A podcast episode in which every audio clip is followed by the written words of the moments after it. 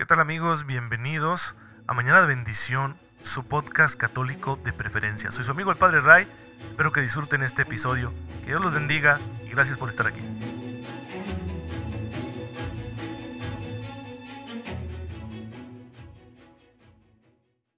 Muy buenos días hermanos, bienvenidos a su podcast católico favorito, soy su amigo el Padre Ray. Les envío un cordial saludo, un fuerte abrazo y espero que ya estén ustedes aprovechando la gracia que Dios está derramando en nuestras vidas para que con ella podamos ser santos. Y pues muy feliz jueves eucarístico. Recuerden que los jueves la iglesia nos invita a todos a acercarnos con mayor devoción al misterio de la presencia real de Cristo en la Eucaristía. Podemos hacerlo de muchas maneras.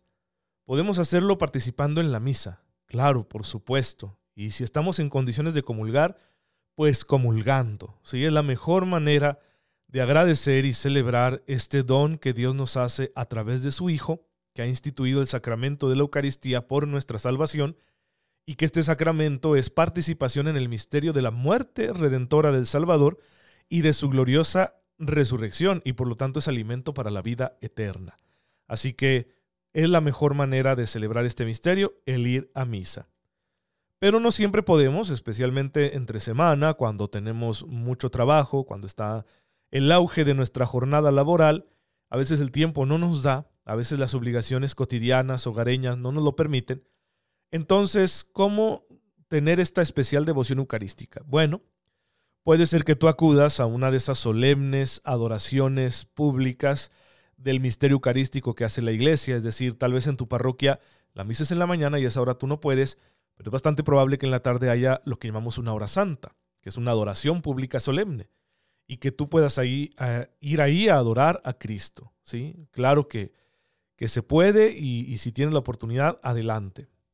A veces tampoco a eso vas a poder ir, pero quizá en algún momento del día tú puedes ir a la parroquia más cercana y entrar a la iglesia, ir al sagrario y ahí saludar al Señor y platicar un rato con Él. Eso también es una adoración, solo que esa adoración no es pública, es privada y no es solemne, es así sencilla, solo estoy visitando a Jesús porque sé que aquí está el pan consagrado y yo sé que su presencia está ahí en el pan consagrado.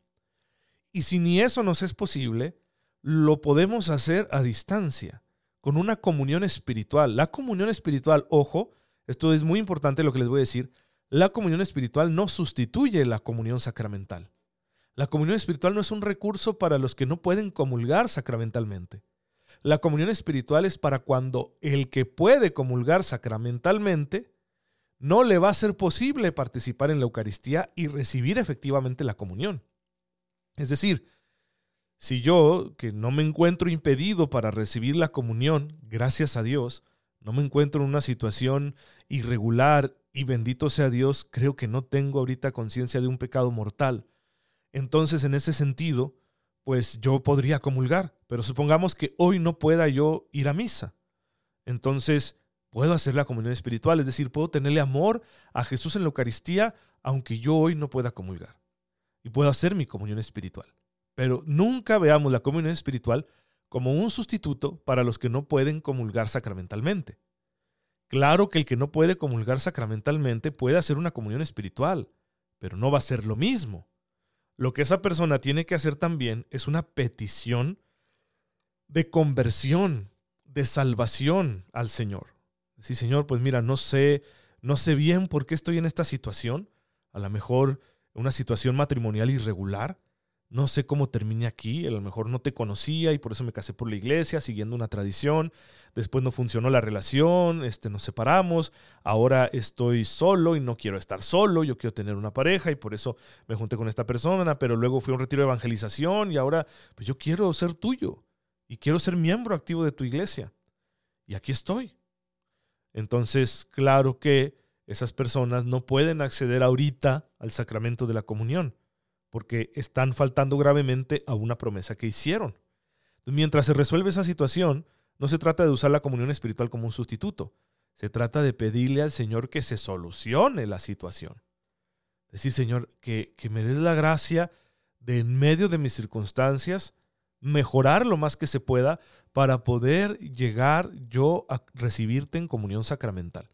Y lo mismo podría ser alguien que tiene conciencia de pecado mortal. Señor, ¿sabes que yo cometí una falta muy grave? No me atrevo a, recibirte así. Pero dame, dame la gracia de, de, hacer penitencia, de un arrepentimiento sincero y de confesarme bien lo más pronto posible para poder recibirte en comunión. Bueno, pues yo quiero dejar muy en claro que la comunión espiritual nunca es un sustituto de la comunión sacramental. Entonces, jueves eucarístico tienes todas esas maneras de darle gloria a Dios por la presencia real de Cristo en la Eucaristía y por eso la iglesia nos invita a hacerlo, para que no se nos enfríe nuestra fe en que Cristo está presente en la Eucaristía. Y pues el día de hoy no es la excepción, celebramos a muchos santos, yo quiero platicarles de San Fabián. San Fabián fue un papa, un obispo de Roma, sucesor de Pedro, que vivió en el siglo III. Pues eh, resulta que no sabemos mucho de su vida antes de que lo eligieran papa. los datos biográficos apuntan a que él, él, no quería hacerlo. Simplemente murió el papa que estaba en ese entonces, San Antero, y Fabián, no se sabe si era un laico importante o si era un presbítero de ahí de la ciudad de Roma o de las cercanías. El asunto es que Fabián asistió a una reunión eclesiástica, una reunión de iglesia, ahí en la ciudad de Roma, a la muerte del Papa San Antero. Él no, no iba pensando en que lo fueran a hacer obispo. Y sin embargo, por alguna razón, lo hicieron obispo. Le dijeron, ¿sabes qué? Tú vas a ser el obispo de Roma. Y con ello se convirtió en el Papa, es decir, en el pastor de toda la iglesia, en el vicario de Cristo. Hay por ahí algunos datos eh, como de una leyenda de cómo fue que lo eligieron, pero no son muy seguros. Lo que sí es cierto es que hay alguna información que dice que él fue el que dividió la ciudad de Roma, pastoralmente hablando, en siete distritos, con un diácono a la cabeza de cada uno de esos distritos. Y también algunos le atribuyen a él el establecimiento de las órdenes menores. En la iglesia tenemos esto de las órdenes mayores y las órdenes menores. Las órdenes mayores se participan mediante un sacramento, que es el sacramento del orden. Y en el Nuevo Testamento aparecen muy claras, diáconos, presbíteros y obispos. Pero luego se instituyeron otros ministerios como por ejemplo el de lectores, el de eh, acólitos, el de subdiáconos, el de hostiarios, que eran los que cuidaban las puertas de las iglesias, el de los exorcistas, aquellos que oraban para que Dios liberara a los catecúmenos de la influencia del demonio, y algunos le atribuyen el establecimiento de estas órdenes menores al Papa San Fabián. Entre otras cosas, también él cultivó mucho el culto a los, el culto a los mártires. Él pidió que trajeran los restos de, de, un gran papa, San Ponciano, que había muerto en el exilio, y lo sepultaran en Roma, en las catacumbas de San Calixto, donde ya estaba otro santo ahí sepultado, de manera que los fieles pudieran venerarlo. E incluso hay datos que le atribuyen a que él consagró siete obispos para enviarlos a misionar a Galia, es decir, a lo que hoy es Francia, ¿sí? entre ellos a San Dionisio de París. Bien, también se menciona que luchó contra las herejías y que murió mártir al principio de la persecución del emperador Decio en el año 250 y fue enterrado también en las catacumbas de San Calixto, donde hasta la fecha se puede venerar el epitafio donde están sus restos. Pues bien, hermanos, es la vida de un servidor del Señor que le entregó todo a Cristo, su voluntad, su trabajo y al final hasta el derramamiento de su propia sangre. Pidamos la intercesión de San Fabián para que Dios nos conceda a nosotros la misma fidelidad, porque no hay camino más seguro para la salvación que el hacer la voluntad de Dios. Y claro, Dios mismo nos da su gracia para que podamos cumplir con su voluntad. Y bueno, la fuente de la gracia, hermanos, es Cristo nuestro Señor. En la encarnación, la gracia de Dios se ha acercado a nosotros de la forma más radical posible, de una manera insuperable, vamos a decirlo así. Y con la gracia que nos ha sido dada a través de Cristo, con la efusión del Espíritu Santo, ¿no? Cristo envía al Espíritu Santo sobre la iglesia naciente, nosotros podemos llegar a ser santos. Pero esto no se da de una manera mágica. La participación de la gracia que Dios nos da, el gozo de los dones del Espíritu Santo, se tienen que realizar en el marco de una relación personal con Jesús. Y para poder tener esa relación personal, afectiva, amorosa con Jesús, hay que conocerlo bien. Esa es la razón por la cual aquí en Mañana de Bendición estamos explorando nosotros eh, la teología acerca de Cristo. Estamos haciendo una reflexión cristológica. Y ya vimos lo que el Nuevo Testamento nos ha dicho acerca de Jesús. Ahorita estamos conociendo la historia de la iglesia porque nos interesa ubicarnos en la historia de la iglesia para luego ir viendo cómo a lo largo de esa misma historia la iglesia ha ido profundizando en su conocimiento del Salvador. Y entonces podamos decir, ah, ahora ya veo por qué tenemos ahorita esta doctrina acerca de Cristo, ¿sí? Que no quiere decir que nos estemos inventando constantemente cosas acerca de Cristo, sino que lo vamos comprendiendo mejor, porque así como tú y yo tenemos una relación personal con Jesús donde lo vamos conociendo mejor cada día, la iglesia en su totalidad tiene una relación con Jesús y lo va conociendo mejor cada día. Así que ahí es donde nosotros tenemos que comprender por qué la iglesia va profundizando el misterio del Salvador. Cada día lo conoce más, porque entre más tiempo tú pases en una relación con alguien, le conoces mejor. Bueno, pues ahí tenemos nosotros entonces esta verdad que nos va a guiar aquí en nuestra reflexión de mañana de bendición. Ya exploramos la primer eh, gran edad de la historia de la iglesia. Los historiadores, sí, en términos generales, dividen la historia de la iglesia en cuatro grandes etapas. La edad antigua, que iría desde el ministerio de Jesucristo nuestro Señor hasta la transición a la Edad Media, es decir, cuando cae el imperio romano y se conforman nuevos pueblos en Europa. Aquí importa mucho el imperio romano porque el imperio romano fue eh, la realidad geográfica y sociopolítica en la que el cristianismo floreció. El cristianismo empezó a extenderse dentro de esa realidad geográfica y sociopolítica que era el imperio romano. Cuando cae el imperio romano y se forman nuevas naciones y surge, un nuevo sistema de organización social, que va a ser el feudalismo, bueno, entonces ya tenemos que los historiadores dicen, ya, ya es otra etapa. Luego eh, eh, estamos entonces en la Edad Media, es la segunda etapa, en la que estamos estudiando ahorita, vendrá después la Edad Moderna, y posteriormente la edad contemporánea. Esas son las cuatro grandes edades de la historia de la iglesia según los especialistas en la materia. Y vamos a irlas conociendo poco a poco. Repito, estamos en esta segunda gran etapa de la historia de la iglesia, que es la Edad Media. Estamos conociendo la iglesia medieval y ya hemos dicho bastantes cosas. Ahora yo quiero mencionar que en el aspecto intelectual, la iglesia va a tener una preocupación constante de que haya un desarrollo. A la iglesia le interesa el desarrollo intelectual, le interesa que, que se cultive una racionalidad cristiana. La iglesia favorece los estudios y de hecho funda academias, ¿no? Funda escuelas que van a dar origen a las universidades y las universidades que hoy tenemos, que, que por todos lados hay universidades, hunden sus raíces en esas primeras universidades de la iglesia. El término universidad en español viene del latín universitas, que significa un lugar donde se estudia el saber universal. Entonces, es obra de la iglesia, me atrevo a decir, la existencia de las universidades. Bien, en ese sentido, pues los intelectuales católicos de aquel tiempo, auspiciados muchas veces por los papas, por los obispos o incluso por los mismos monarcas de las naciones cristianas, pues van a entrar en diálogo con los autores de la antigüedad, con los pensadores contemporáneos, pero que no son cristianos, sobre todo musulmanes, etc. Y van a profundizar en la filosofía. Y de la filosofía la teología toma herramientas para que la teología guarde un rigor científico, para que la teología no sea estarnos inventando fantasmas, ¿sí?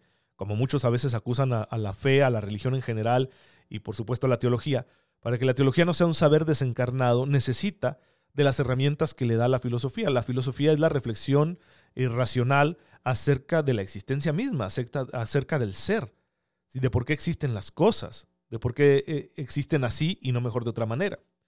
Es muy interesante la filosofía, por eso en los seminarios hasta la fecha, cuando alguien quiere ser sacerdote entra a un seminario y después de una etapa introductoria lo van a meter a estudiar filosofía, por esa razón. Dicen por ahí que un buen teólogo es aquel que es un buen filósofo. Bien, entonces los autores cristianos, los pensadores cristianos de ese entonces van a eh, hacer filosofía y van a ir incorporando saberes. Ya ya hay, gracias a Dios, una gran recopilación de saberes. ¿Sí? Las filosofías de la, de la antigüedad, aquellas que eran populares e influyentes en el imperio romano, se han conservado. Por ejemplo, la doctrina de Platón. Y claro que los autores cristianos de la Edad Media pues cuentan con el testimonio de los autores cristianos de la Edad Antigua.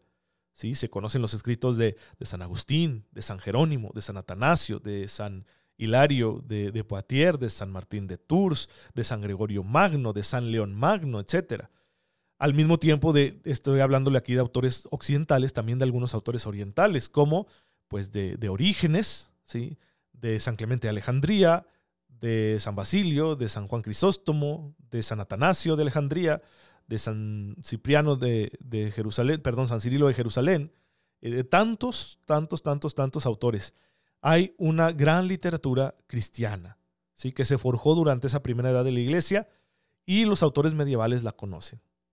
Pero además empiezan a conocer a los autores musulmanes. Es decir, en el mundo musulmán, que se ha extendido bastante desde la península arábiga, han tomado el control del norte de África, en la Edad Media son dueños ¿no? de gran parte de la península ibérica, de lo que hoy son las naciones de España y Portugal, también en el Medio Oriente, sí, en Palestina, en Siria, luego se irán adentrando cada vez más en lo que hoy es Turquía, que por aquel entonces era dominio del Imperio Bizantino, en la parte de Mesopotamia, naciones que hoy son Irak y, e Irán, eh, en esas regiones también el Islam está tomando el control, y claro que ellos también tienen sus intelectuales, hay filósofos árabes que van a eh, desarrollar sus propias cosmovisiones. Y va a haber cierto intercambio entre autores cristianos y autores islámicos. Y los autores islámicos, como llegan a conquistar muchos lugares donde se resguardaba el saber de la antigüedad, por ejemplo la ciudad de Alejandría, pues van a dar a conocer a muchos autores griegos de la antigüedad, de antes de Cristo, que no eran bien conocidos por la Europa cristiana medieval. Y en ese diálogo, sí, pues entonces van a hacer llegar a Europa a esos autores. Aquí lo más notorio va a ser que va a llegar la, la filosofía de Aristóteles a manos de los autores católicos de la Edad Media, precisamente a través del intercambio con los intelectuales islámicos. Hay algunos autores, ¿sí? como Avicena, Averroes, Avicebrón, ¿sí? así se llaman, ¿verdad? Claro, estas son latinizaciones de sus nombres en árabe, pero son filósofos, son intelectuales, que ellos recogen en gran medida la tradición filosófica de Aristóteles y otros autores griegos de antes de la era cristiana. Y por alguna razón va a llegar a través de estos autores eh, musulmanes, ¿sí? de lengua árabe, va a llegar la tradición filosófica de Aristóteles a manos de los intelectuales católicos de la Edad Media, especialmente a manos de los frailes dominicos, quienes van a introducir los esquemas de pensamiento aristotélicos en la teología católica. El autor principal aquí va a ser Santo Tomás de Aquino, que va a explorar toda la fe, todo el misterio de la fe, todo lo que creemos los cristianos, lo va a explorar, pero a partir de una perspectiva aristotélica, es decir, utilizando las herramientas del pensamiento aristotélico. Porque hasta entonces la explicación racional de la fe, sí, porque lo que nosotros creemos intentamos explicarlo racionalmente, dependía de unas herramientas filosóficas, racionales, lingüísticas, conceptuales, que venían del platonismo que fue la filosofía preponderante en el imperio romano cuando apareció el cristianismo. Muchos autores cristianos de la antigüedad pues tenían un mapa conceptual platónico y se servían de los conceptos platónicos para hablar de la fe. Porque para poder dialogar uno y mostrar la racionalidad de la fe, pues uno tiene que hablarle a la gente en un lenguaje que entienda. Y así lo hacían los intelectuales cristianos de la antigüedad. Sin embargo, digámoslo de esta manera, es un atrevimiento quizá, pero creo que, se puede comprender, eh, las herramientas filosóficas platónicas estaban en pañales. Por ejemplo, en Platón no encontramos un concepto claro de naturaleza, cosa que va a estar muy clara en Aristóteles, que hasta va a dedicar un libro para hablar de eso, ¿sí? además de hablar de la ética y otras grandes materias. Y a él le vamos a deber este libro llamado de la metafísica, es decir, de lo que está más allá de las cosas que pueden verse y tocarse, donde va a tratar de lo que él va a llamar la verdadera naturaleza de las cosas, no de su esencia. Y va a elaborar un sistema de categorías que nos permite comprender el misterio del ser. Aquí estamos hablando de pura filosofía. Estas herramientas racionales que le debemos a Aristóteles le van a servir mucho a Santo Tomás de Aquino para hacer una exposición detallada, sistemática y muy clara de la fe. Entonces Tomás va a tener la ventaja de poder comparar distintos sistemas de pensamiento. Cuando hable de algún tema relacionado con la fe, Santo Tomás de Aquino va a acudir a autores cristianos antiguos como San Agustín, va a acudir a las mismas escrituras, por supuesto, va a citar mucho a San Pablo, eh, va a citar a los evangelios y va a citar autores que comentaron a los evangelios. Y luego también va a tener presente ¿sí? la filosofía de Aristóteles, al que él llama el filósofo, así como a sus comentaristas árabes. ¿sí? Es muy interesante porque hace una síntesis, superando las objeciones que podían presentar estos autores a algún tema de fe. Por eso su obra es tan importante para la fe de la iglesia. Hasta la fecha, en un seminario, en muchas materias filosóficas y teológicas, se tiene que estar citando a Santo Tomás de Aquino, porque es el autor que en la Edad Media desarrolla más ampliamente una teología sistemática. Como pueden ver, esto es muy interesante. Yo sé que a algunos de ustedes les puede resultar retador porque estamos hablando de cuestiones bastante intelectuales, eh, académicas, pero es necesario. Y de esta manera nos va a ir quedando claro también que la iglesia no renuncia al pensamiento. Como dice este gran autor católico, Gilbert Case Chesterton, él decía, cuando entras a la iglesia te piden que te quites el sombrero, no la cabeza. Es uno como creyente, no deja de pensar. Ser creyente no significa mutilarnos para dejar de ser seres racionales. Para nada. Al contrario, se nos invita a pensar y a pensar con orden, a pensar con lógica, a pensar con rectitud. Pues esta es una de las grandes enseñanzas que nos va a dar la Edad Media. Y vamos a explorarla a mayor profundidad, pero por lo pronto vamos a terminar aquí. Te damos gracias, Padre, porque siempre nos invitas a poner todos nuestros dones al servicio de la fe. También esta capacidad de entendimiento que tú mismo nos has dado. Ayúdanos con tu espíritu a usar rectamente la razón para profundizar en las verdades de la fe y exponerlas con la mayor claridad posible, y contribuir así a la evangelización del mundo por Jesucristo nuestro Señor. Amén. El Señor esté con ustedes. La bendición de Dios Todopoderoso, Padre, Hijo y Espíritu Santo, descienda sobre ustedes y los acompañe siempre. Muchas gracias hermanos por estar en sintonía con su servidor. Oren por mí, yo lo hago por ustedes y nos vemos mañana. Si Dios lo permite, síganse cuidando mucho, por favor.